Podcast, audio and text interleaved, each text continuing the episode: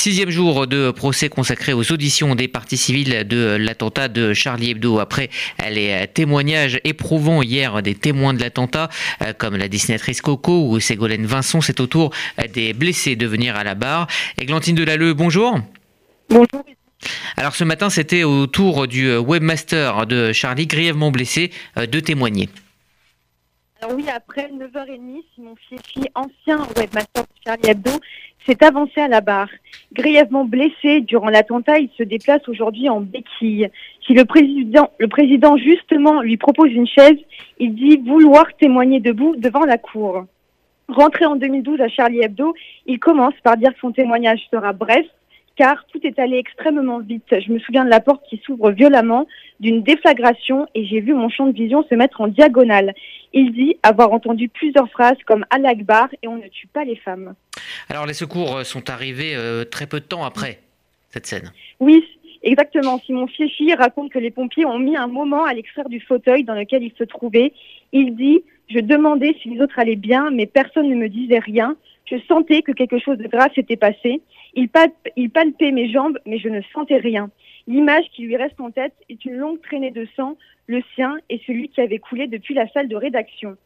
Il raconte aussi avoir été mis dans un coma dès son arrivée à la pitié salpêtrière et ne se réveillera qu'une semaine plus tard. Le 7 janvier s'est donc arrêté pour moi et j'apprendrai ce qu'il s'est passé après tout le monde, rapporte-t-il. Tétraplégique au début, il a passé cinq semaines en réanimation et huit mois en hôpital de rééducation. Et quel est euh, son état physique et psychologique aujourd'hui? Alors aujourd'hui, il doit faire de la rééducation à vie pour ne pas perdre ce qu'il a récupéré. Paralysé partiellement, son périmètre de marche est très limité et il se déplace seulement en béquille. Il a perdu en sensibilité au niveau du toucher. Il dit même que la douleur a remplacé le sens du toucher. Il raconte avoir perdu une bonne partie de l'usage de ses mains et avec un sourire, il dit regretter de ne plus pouvoir faire de doigts d'honneur. Il ne travaille plus à temps plein, a des troubles de l'attention et des douleurs chroniques. Il finit son poignant témoignage avec cette phrase Cette balle ne m'a pas raté, mais en même temps, elle ne m'a pas eu. Alors, euh, Fabrice Nicolino, euh, journaliste lui aussi chez Charlie Hebdo, est venu euh, témoigner ce matin. Et lui a voulu livrer un coup de gueule devant la cour. Oui, en effet, Rudy, après avoir raconté brièvement sa journée du 7 janvier, Fabrice Nicolino s'est lancé dans une tirade sur la liberté. Il a décrit les conditions de sécurité monstrueuses chez Charlie Hebdo en ce moment et le manque de soutien des journalistes. Ça ne vous intéresse pas ce qu'on subit, c'est insupportable pour moi, déclare-t-il.